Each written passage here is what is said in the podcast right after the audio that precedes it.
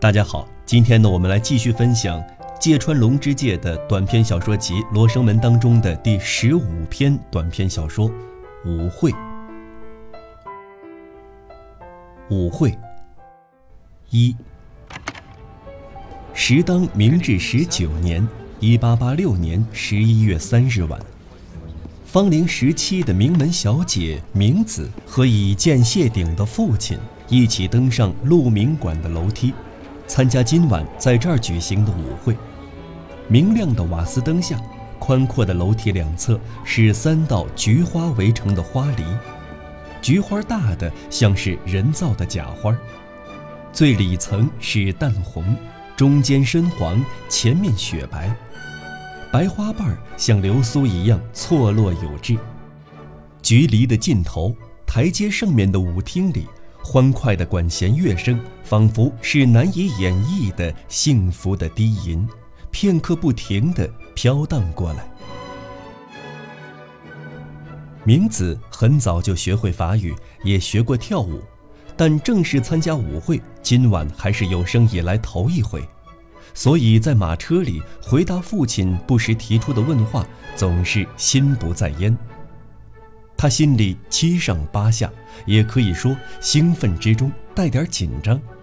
直到马车停在鹿鸣馆前，他心情焦急，已不知有多少次抬眼望窗外，瞧着东京街头灯火稀疏，一闪而过。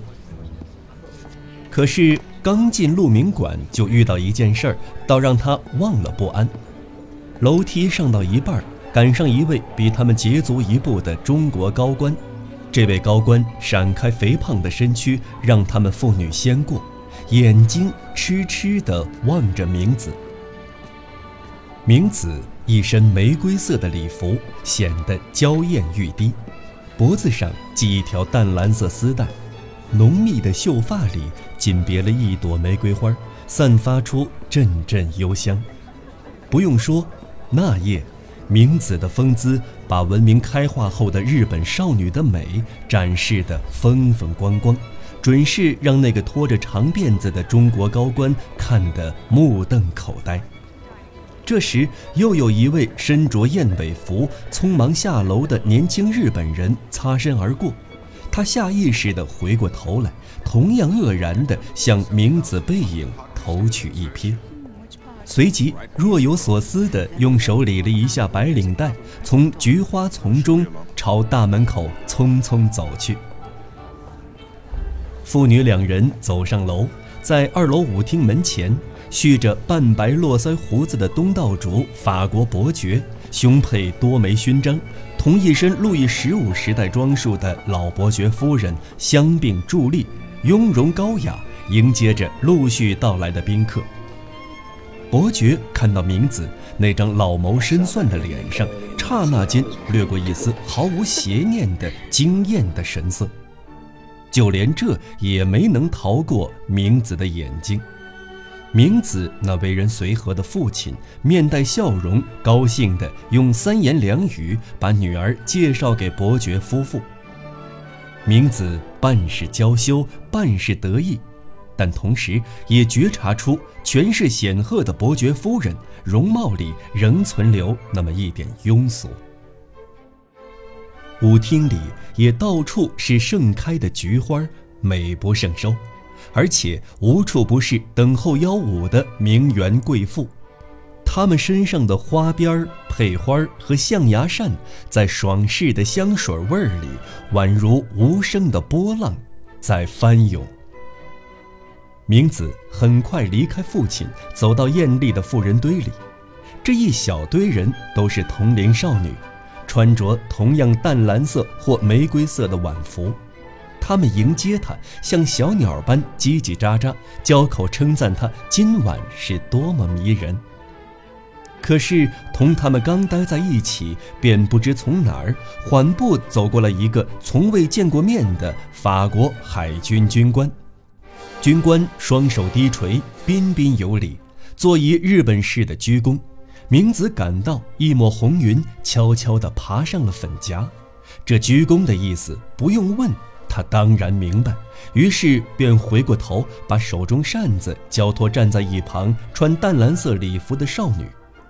出乎意料的是，海军军官脸上浮出一丝笑意，竟用一种带异样的口音的日语清楚地说道：“能不能赏光跳一回舞？”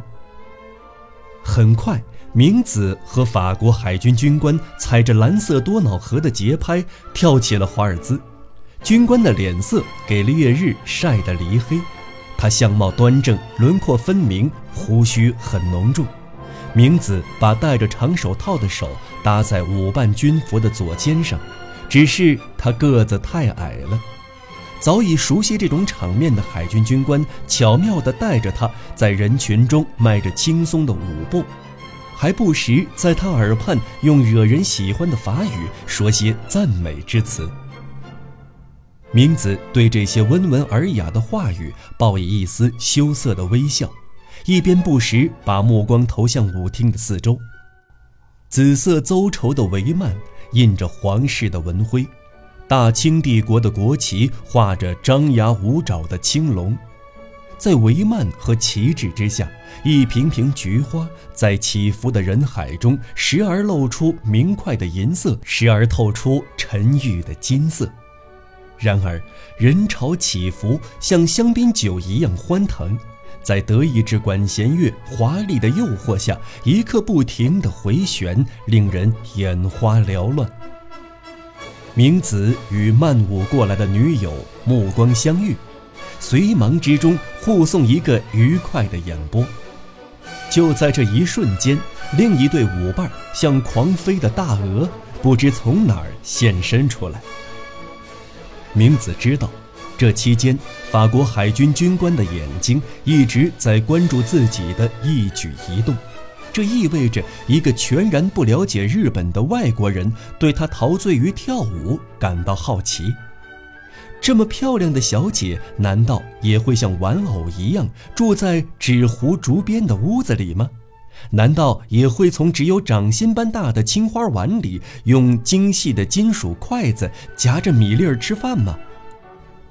军官的眼中含着讨人喜欢的笑意，但又时时闪过这样的疑问。明子觉得又好笑又得意。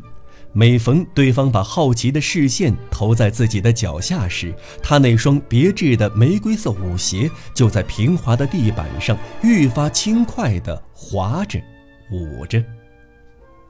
但不久，军官赶到这个猫咪似的姑娘已不胜疲乏，便怜惜地凝视着她的面庞，问：“还拉着跳吗？”“Non, merci。”“不，谢谢。”明子喘息着，坦然答道。于是，法国海军军官一边轻迈着华尔兹舞步。带他穿过摇摆着的蕾丝花边和花海人流，从容地靠近墙边开的一局菊花花瓶。等转完最后一圈，漂亮的把他安顿在一把椅子上，自己挺了挺军服下的胸膛，然后一如先前，恭敬如仪，行一日本式的鞠躬。后来，他们又跳了波尔卡和马祖卡，然后。明子挽着法国海军军官，经过白的、黄的、淡红的三层菊篱，朝楼下的大厅走去。这里燕尾服和裸露的粉肩不停地来来去去，摆满银杯和玻璃器皿的大台子上有堆积成山的肉食和松露，有耸立似塔的三明治和冰激凌。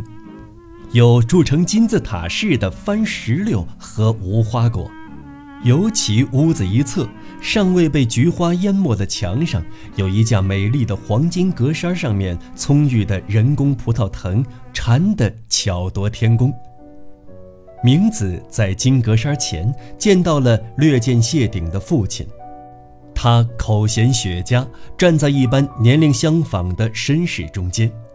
看到明子，父亲满意的略点一下头，便转向同伴，又吸起了雪茄。法国海军军官和明子走到一张桌台前，同时拿起盛冰激凌的小勺。明子发觉，即使这功夫，对方的视线仍不时落在他的手上、秀发上，以及系着淡蓝色丝带的脖子上。当然，对他来说，绝不会引起什么不愉快的感觉。不过，有那么一瞬，某种女性的疑惑仍不免闪过脑际。恰在这时，有两个身着黑丝绒礼服、胸前别着红茶花的德国妙龄女郎经过身旁。他有意透露自己的疑惑，便设词感叹地说：“西方的女子真是美得很呀。”不料海军军官闻言，认真地摇了摇头。日本的女子也很美，特别是像小姐您这样。哪里哪里。不，这绝对不是恭维话。以您现在的这身装束，就可以完全出席巴黎的舞会了，而且会艳惊四座的。您就像瓦托画上的公主一样。明子并不知道瓦托其人，因此海军军官的话所唤起的他对美好往昔、幽婉的林中喷泉和行将凋谢的玫瑰的幻想，转瞬之间便消失得无影无踪。敏感过人的他，一边搅动着冰激凌的小勺，一边还不忘另起一个话题。我也很想参加巴黎的舞会呢。其实不必，巴黎的舞会同这里比，也不过如此。海军军官说着，扫视一下台子周围的人流和菊花，忽然眸子里露出一丝讥讽的微笑，停下搅动冰激凌的勺子。岂止巴黎舞会，哪儿都是一样的。他半自语地补上一句。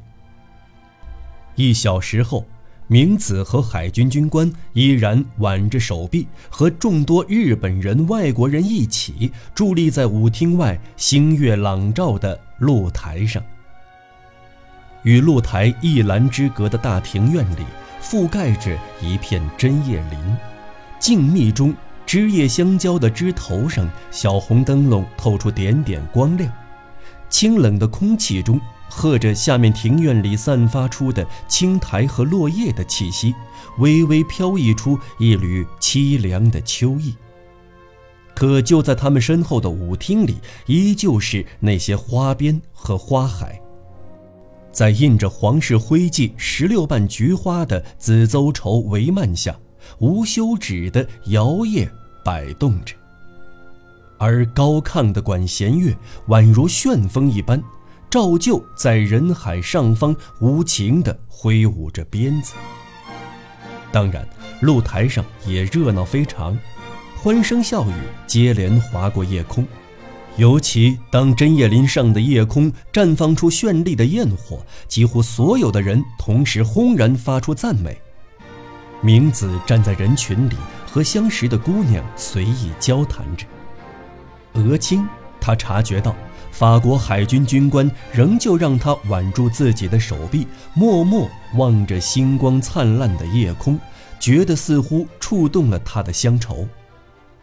明子仰起头，悄然望着他的面孔，是不是想起故乡了？他半撒娇地询问道。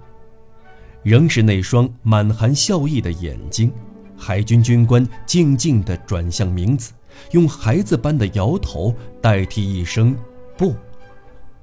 可您好像在想什么呢？那您猜猜看，我想什么呢？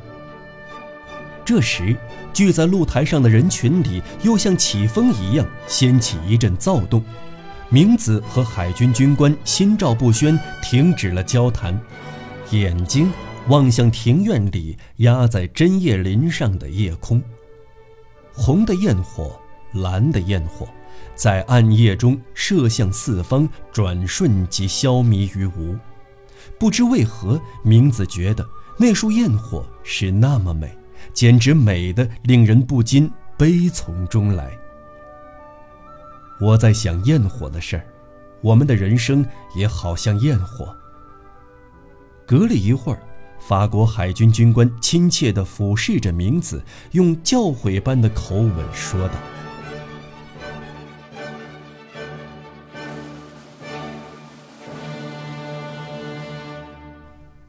二。大正七年（一九一八年的秋天），当年的明子去镰仓别墅的途中，于火车里偶然遇见一位仅一面之雅的青年小说家。他拿一束菊花正往行李架上放，是准备送给镰仓友人的。于是，当年的明子，现在的 H 老夫人说：“他每当看到菊花，就会想起往事，便把鹿鸣馆舞会的盛况详详细细地讲给了小说家听。听老妇人亲口讲述她的回忆，青年小说家自然兴致勃勃。”讲完之后，青年不经意地问 H 老夫人：“夫人知道这位法国海军军官的名字吗？”出乎意料，H 老夫人回答道：“当然知道，他叫于连威欧。这么说，是罗迪了，就是写《橘子夫人》的皮尔·罗迪。”青年感到愉悦和兴奋，H 老夫人却哑然地看着青年的脸。喃喃地一再说：“不，他不叫罗迪，叫于连威尔。”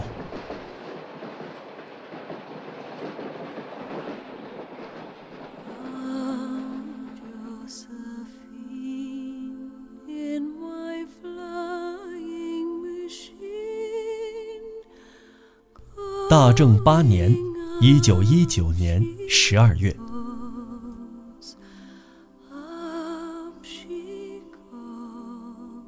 好了，朋友们，今天的节目呢就为您播讲到这里。如果您喜欢的话，请您关注影子兵，持续关注我的更多作品。下期节目再见。